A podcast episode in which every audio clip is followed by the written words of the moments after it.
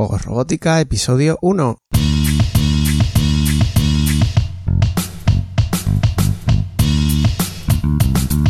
¿Qué tal? Seis bienvenidos a Juegos Robótica, el podcast en el que vamos a hablar de robótica educativa, de iniciación a la programación, aplicaciones para docentes, entornos de programación para niños y bueno, en general todo lo que tiene que ver con despertar la curiosidad de los más jóvenes por la programación y por la tecnología en general y para que la vean desde el punto de vista de ser creadores y no tanto como meros consumidores.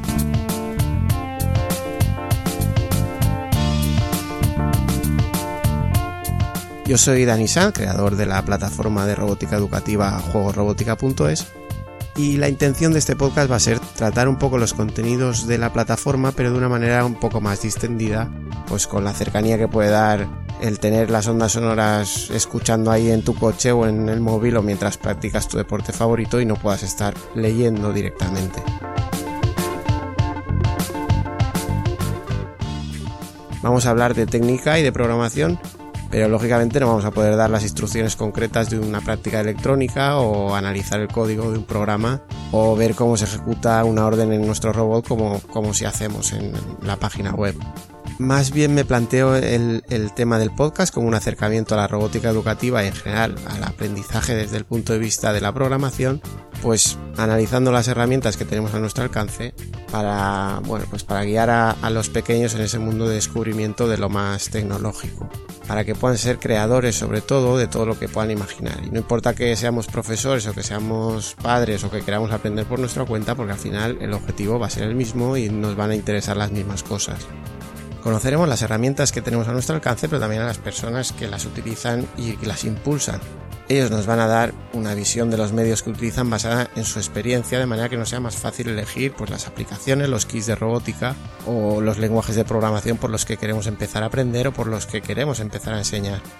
Vas a estar al día respecto a los kits de, para computación física y robótica educativa porque hablaremos de ellos y veremos los pros y los contras de cada uno, para qué edades son los más recomendados y qué es lo que vamos a poder trabajar y aprender si los utilizamos. Hablaremos de libros, de documentación, de repositorios tanto de fabricantes como de la comunidad en general, de donde podrás obtener recursos y utilidades que te ayuden, pues igual, a aprender o a enseñar, depende cuál sea tu posición. Últimamente se habla mucho de robótica educativa, tanto que da la sensación de ser una burbuja que pueda pincharse en cualquier momento y quedarse en nada. Pero los que estamos metidos tanto en educación como en industria creemos que cuando se desinfle ese impulso mediático que está hinchando esa burbuja, seguirá habiendo interés porque en el fondo es una necesidad. Los padres queremos que nuestros hijos no queden atontados y lobotomizados por las nuevas tecnologías, sino que las utilicen para que crezca su conocimiento de las cosas y sobre todo para que sepan crear en vez de utilizar. Y los profesores necesitan motivar a sus estudiantes que vienen bombardeados por todo tipo de estímulos y saben que el libro y la pizarra necesitan complementos para captar el interés de los niños. Por eso la robótica educativa no es una moda pasajera ni una burbuja, simplemente es una oportunidad de ayudar en educación a los niños, bien sea para aprender a programar o para mostrar otras materias más clásicas de una manera un poco más atractiva de lo que se venía haciendo pues en las últimas décadas. Al menos servirá para despertar el interés de algunos jóvenes, de niños y niñas, en algunas materias más técnicas y más adelante tendrán la oportunidad de decidir su futuro con conocimiento de causa sabiendo de qué va todo esto de la programación y la robótica.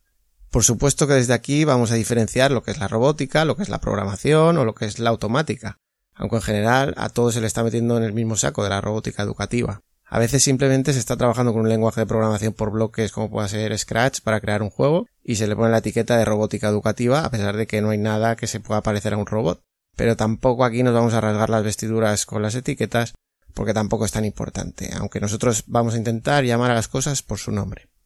Pues si después de esta presentación he despertado en ti la curiosidad por todo lo que rodea a la programación, a la tecnología y a la robótica, tanto en el mundo educativo como en el mundo real, no dejes de escuchar el próximo podcast de Juego Robótica. Aquí te espero.